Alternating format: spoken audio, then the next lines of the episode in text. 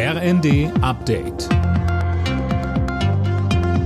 Stündlich neu. Auf den Punkt informiert. Ich bin Anna Löwer. Guten Morgen. Nach dem Ende der einwöchigen Feuerpause im Nahen Osten gehen die Kämpfe zwischen israelischer Armee und den Hamas-Terroristen mit aller Härte weiter. Imme Kasten. Ja, Israel hat nach eigenen Angaben mehr als 200 Terrorziele im Gazastreifen bombardiert. Unterdessen drängen unter anderem Außenministerin Baerbock die USA und die Vereinten Nationen auf eine weitere Feuerpause. Das UN-Kinderhilfswerk warnt außerdem vor einem Gemetzel.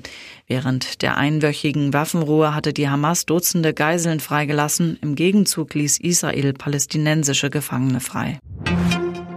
Olaf Scholz hält heute eine Rede bei der UN-Klimakonferenz in Dubai. Der Kanzler war gestern in die Vereinigten Arabischen Emirate gereist. Nach seiner Ankunft hatte er an der Gründungsveranstaltung des von ihm maßgeblich vorangetriebenen Klimaclubs teilgenommen.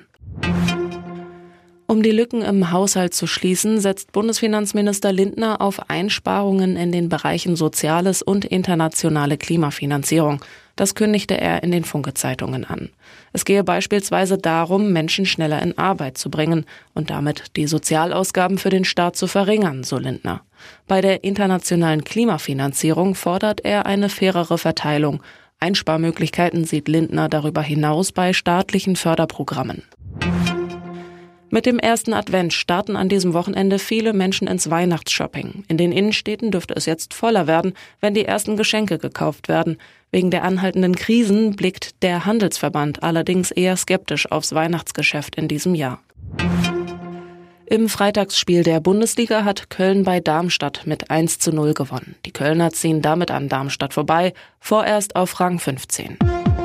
Alle Nachrichten auf rnd.de